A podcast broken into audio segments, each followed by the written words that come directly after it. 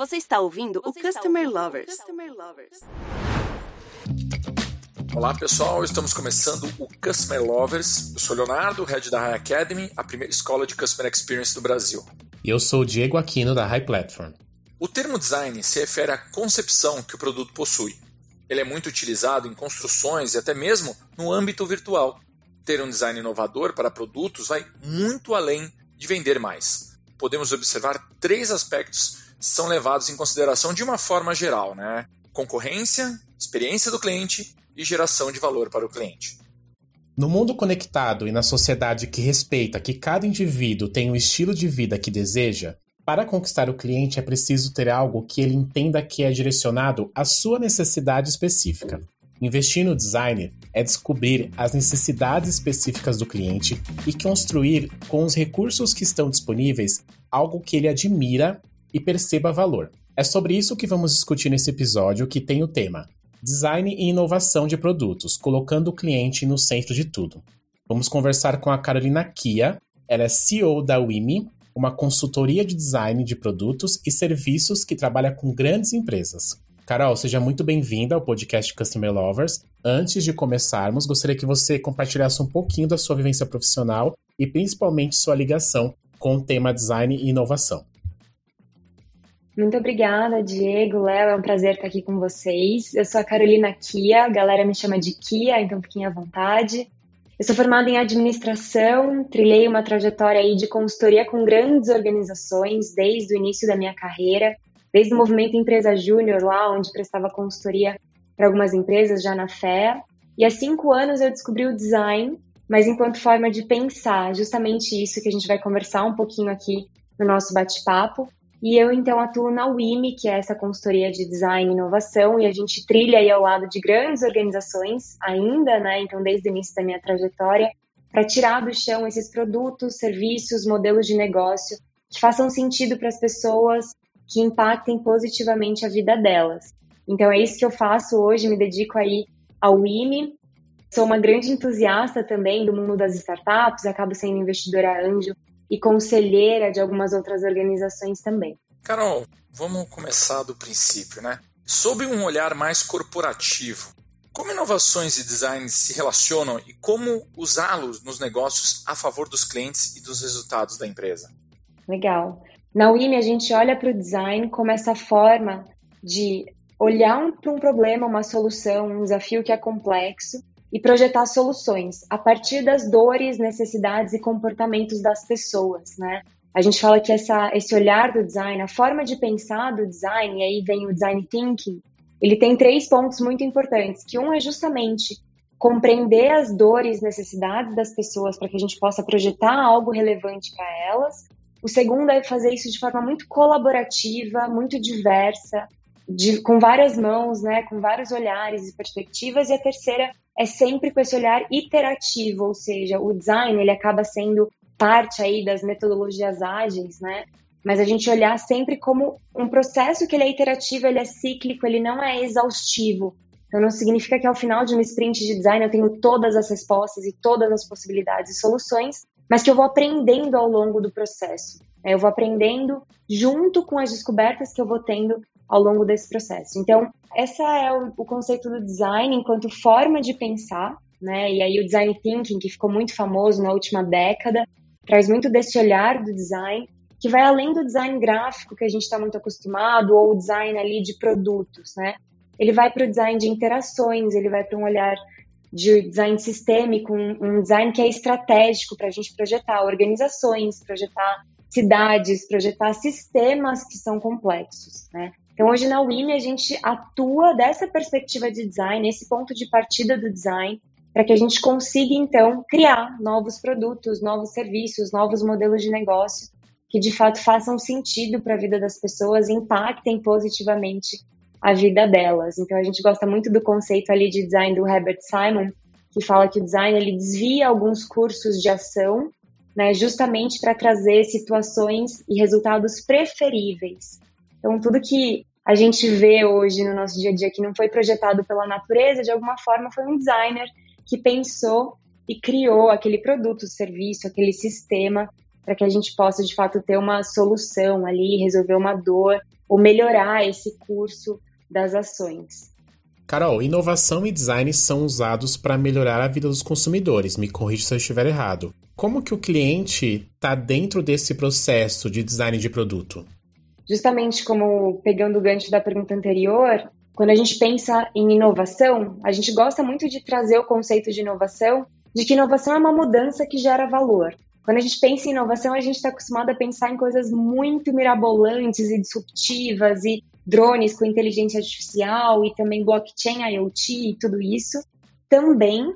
Mas quando a gente olha para a inovação do ponto de que qualquer mudança que gera valor pode ser visto como uma inovação, uma inovação incremental, por exemplo, a gente entende que quando eu tenho uma situação, eu olho para ela, eu entendo que ela pode ser melhorada e eu faço de fato esses testes e melhoro, eu estou inovando.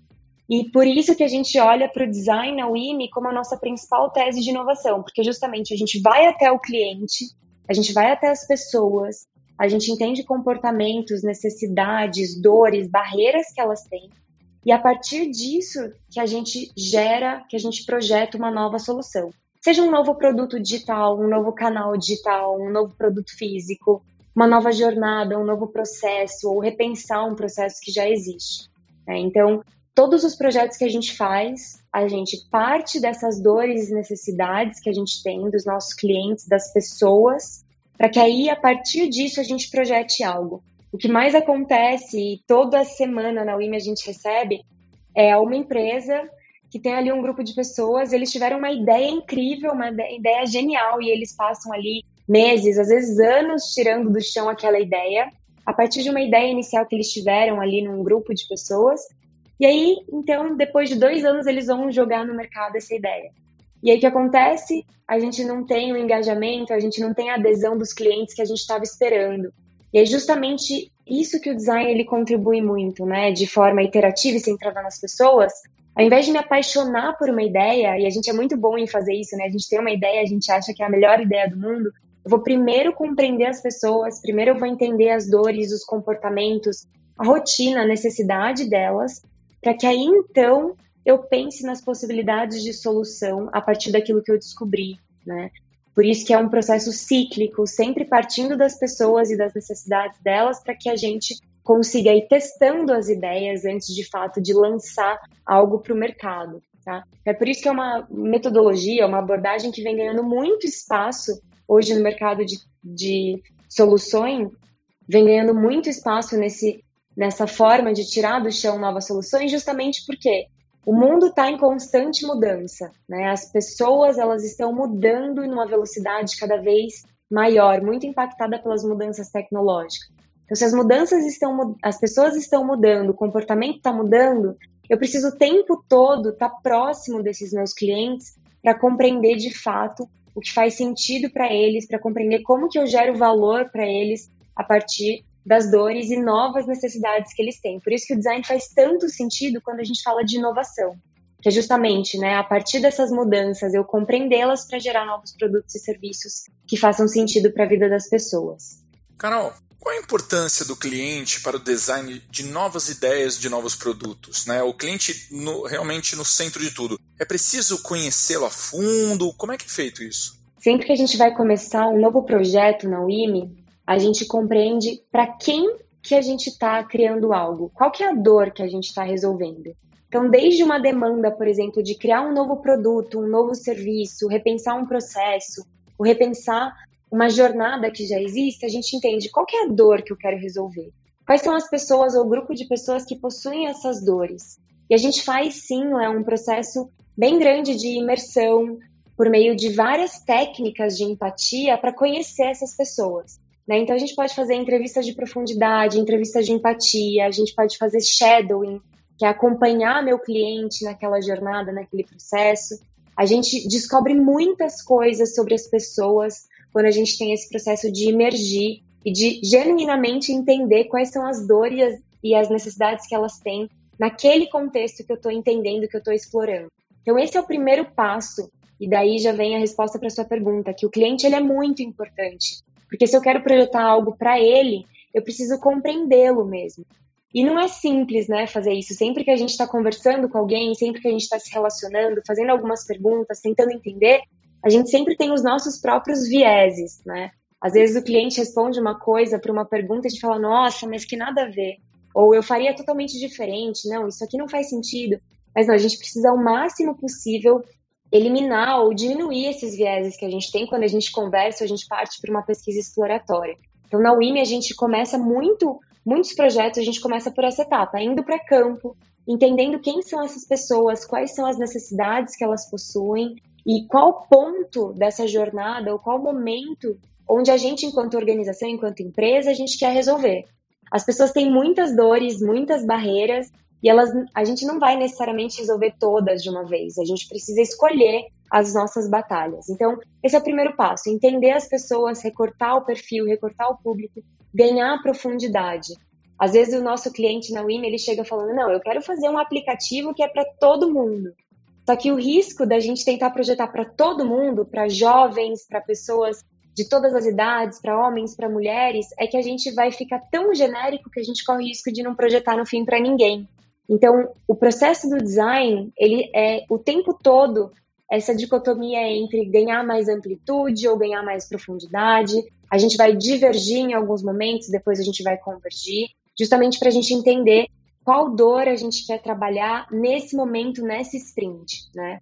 E aí, a partir disso, a gente entende de fato qual que é a dor que a gente está recortando, a gente gera algumas hipóteses de solução e aí sim a gente cria esses protótipos, a gente tangibiliza as nossas ideias para ir de novo para o cliente, é uma segunda ida para o cliente para a gente testar, para a gente aprender com ele, para a gente falar de uma forma muito rápida.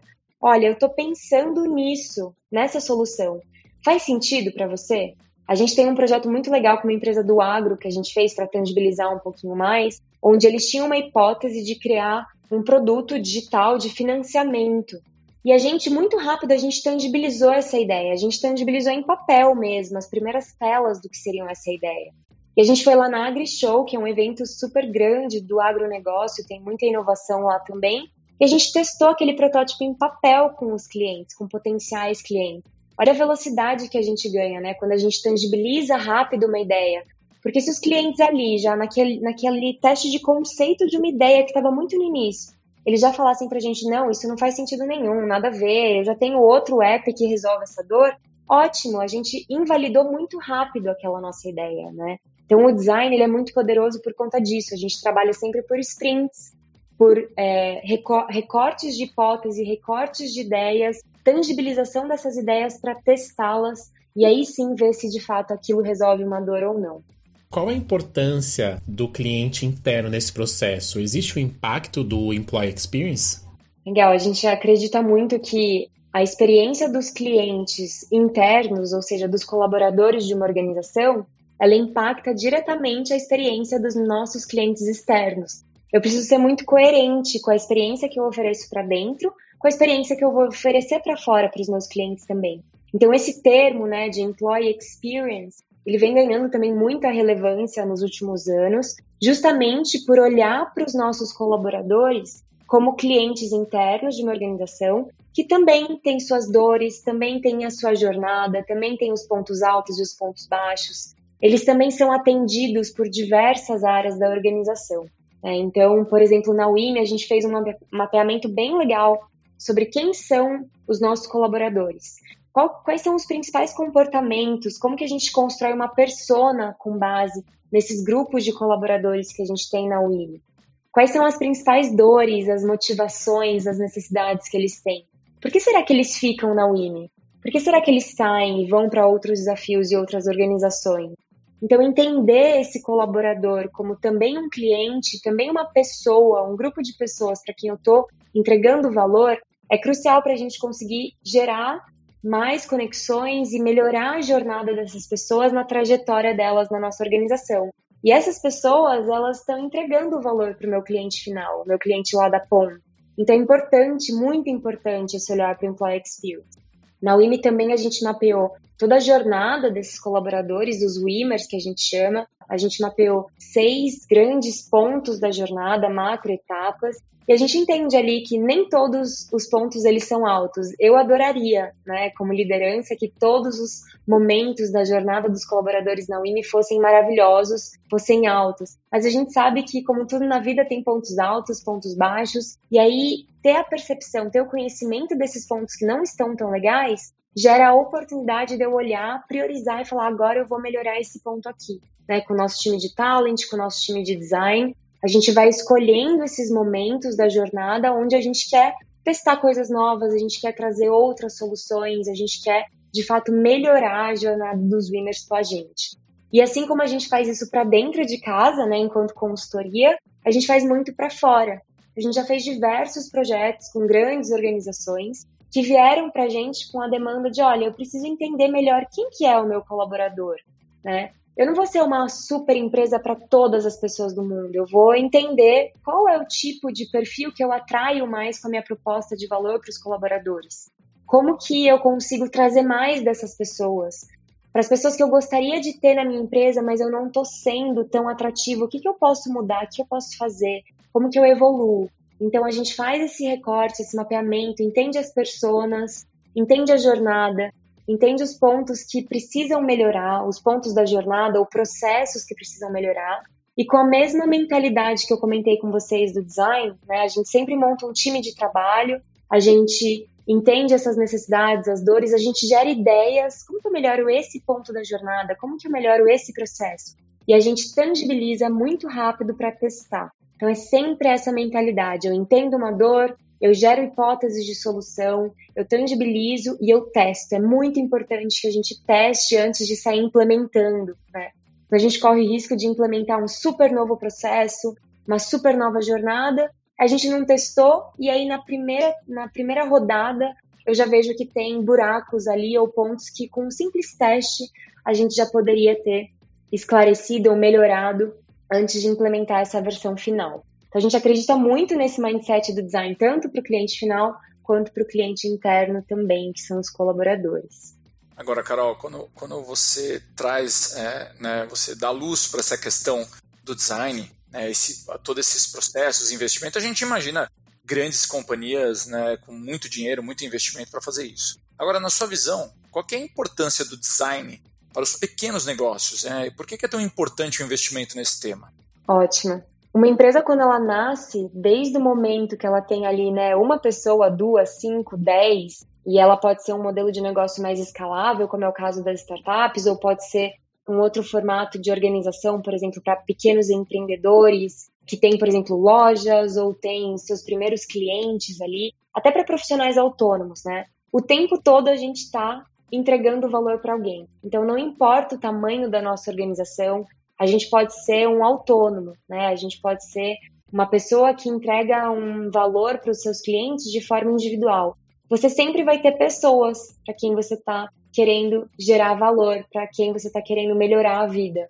Né? Então, se a gente tem pessoas, a gente tem comportamentos que precisam ser compreendidos. E aí, de novo, a mudança te da tecnologia, a gente está passando por uma quinta revolução tecnológica e, e o impacto da tecnologia nos comportamentos ele é muito rápido e ele é cada vez mais veloz. Então, a gente compreender, independentemente do tamanho da minha empresa, ou se eu sou um autônomo, uma startup, uma gigante, entender que eu estou gerando valor para as pessoas, que essas pessoas mudam, é muito importante para que a gente continue se mantendo relevante para elas. E tem um outro fator, né, que também é impulsionado pela tecnologia. A gente tem cada vez menos barreiras de entrada para os nossos clientes mudarem de uma marca para outra, de um comportamento para o outro, de um app para o outro. Né? Se a gente pega, por exemplo, ah, como que era antigamente para abrir uma conta em um banco? Né? E não precisa ir muito para trás. Se a gente perguntar para os nossos pais, como que foi a primeira vez que você abriu a conta num banco? Provavelmente foi presencial, provavelmente levou algumas semanas até meses, provavelmente foi ali com uma pessoa atendendo eles e dando muita atenção. Hoje em dia, qual que é o processo de abrir uma conta em banco, né? três minutos. Você com o seu celular na mão, três, cinco, oito minutos, você já consegue abrir sua conta em banco, seu cartão chega três, cinco dias depois. E se aquele banco pisa na bola com você, você fala, putz, não gostei mais, não quero mais, me desconectei, eu abro outro. Olha só a facilidade que a gente tem hoje para mudar de um comportamento ou de uma marca ou de um aplicativo para o outro. Muito rápido. Então, cada vez mais é um desafio para as organizações se manterem conectadas, se manterem próximas, se manterem relevantes dos seus clientes.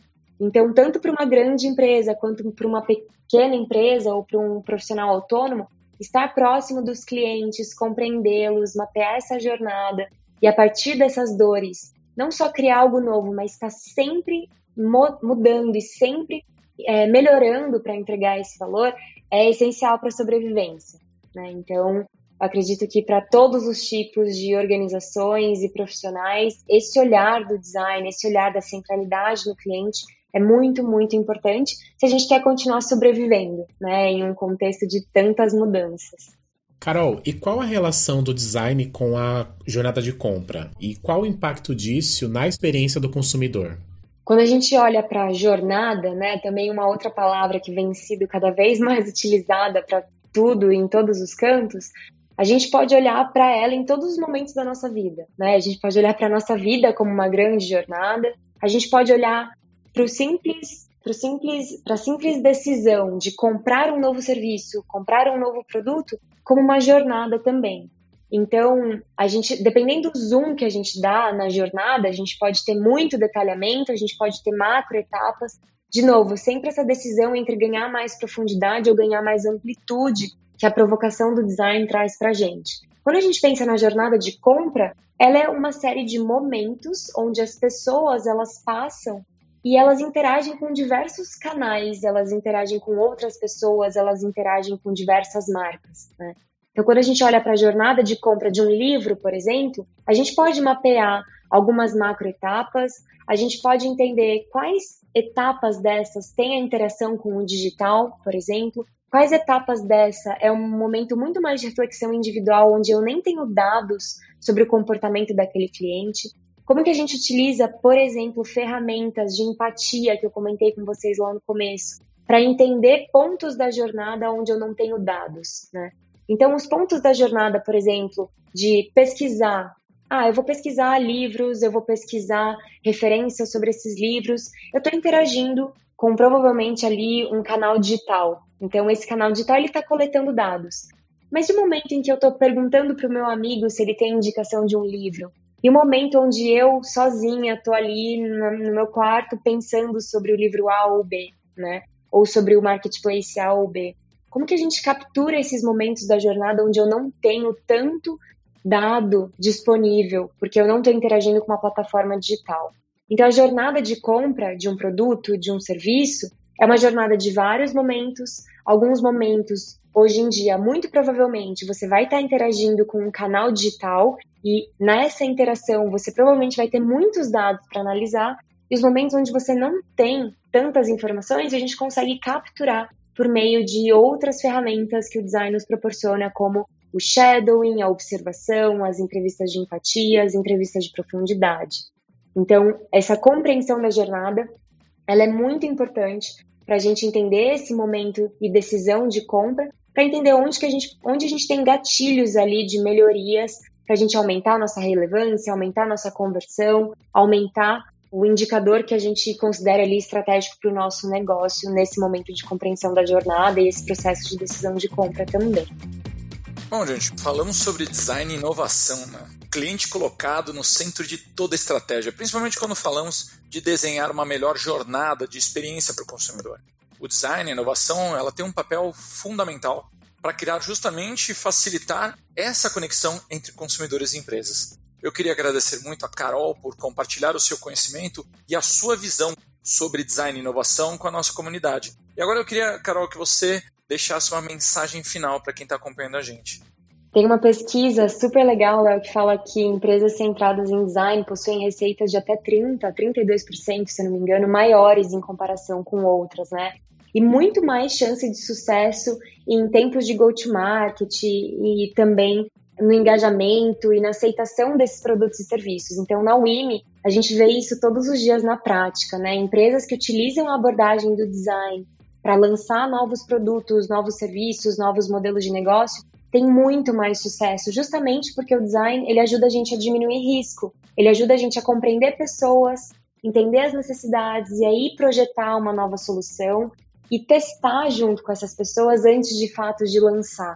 Então a gente é muito apaixonado pelo design aqui, espero que tenha ficado algum aprendizado, alguma provocação para vocês que estão nos assistindo. Estou super disponível muito acessível para a gente trocar, conversar, se alguém tiver ficado com alguma dúvida. Na UIME a gente compartilha muitos conteúdos super legais sobre esse tema também. E agradecer vocês pelo convite, por esse tempo aqui de bate-papo, foi um prazer. Obrigado, Carol, por esse conteúdo riquíssimo que você compartilhou aqui com a gente. Obrigado a todo mundo que ouviu o nosso podcast e que tem acompanhado nossas temporadas. Até a próxima. Até a próxima, pessoal. Tchau, tchau. Você acabou de ouvir o Customer Lovers, o podcast da High Platform. Dá uma acessada no nosso Insta e se liga no conteúdo que rola por lá.